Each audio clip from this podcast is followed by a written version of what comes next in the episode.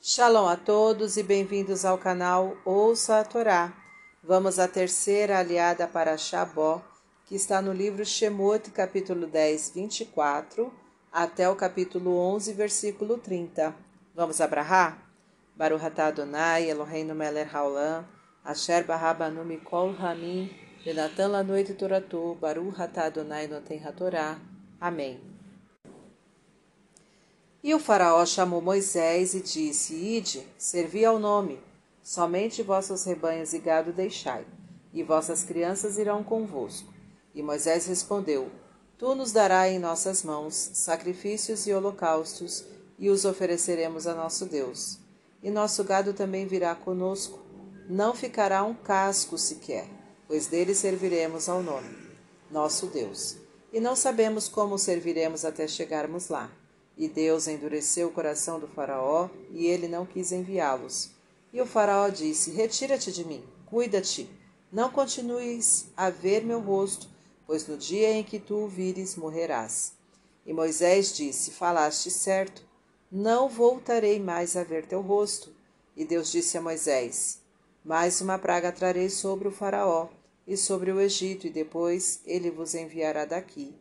E quando isto acontecer, para sempre vos expulsará. Fala agora na presença do povo e peça a cada homem a seu companheiro egípcio e cada mulher a sua companheira egípcia objetos de prata e objetos de ouro. E Deus provocou simpatia dos egípcios pelos hebreus, e Moisés se tinha tornado muito grande no Egito, aos olhos dos servos do Faraó e do seu povo. Amém. Baruch atah Adonai Eloheinu melech haolam Asher natan lanu toratu toratemet, v'chayo lanatá betorreino, Baruch atah Adonai noten hatorá. Amém. Vamos aos comentários desta aliá? O faraó não queria liberar o gado.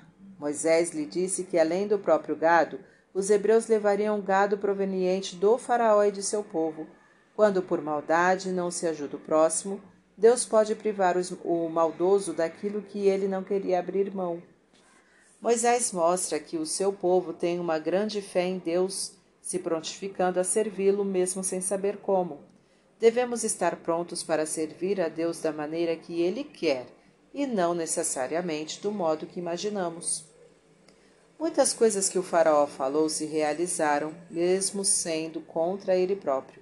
Devemos ter cuidado com o que pronunciamos, pois Deus pode fazer o dito acontecer para nos ensinar a falar com mais consciência.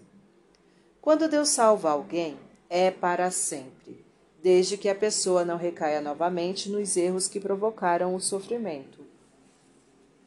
Os egípcios privaram os hebreus de terem bens, pois, mantendo-os escravizados, obtinham trabalho gratuitamente.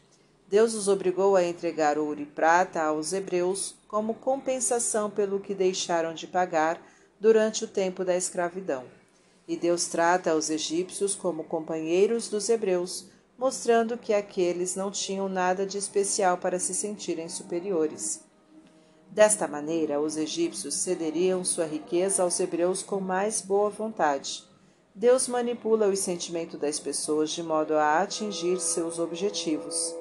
As pessoas percebiam o quanto Deus estava com Moisés e o quanto Deus é poderoso e justo, concluíram que, por existir essa ligação, Moisés era digno de confiança e tinha méritos excepcionais.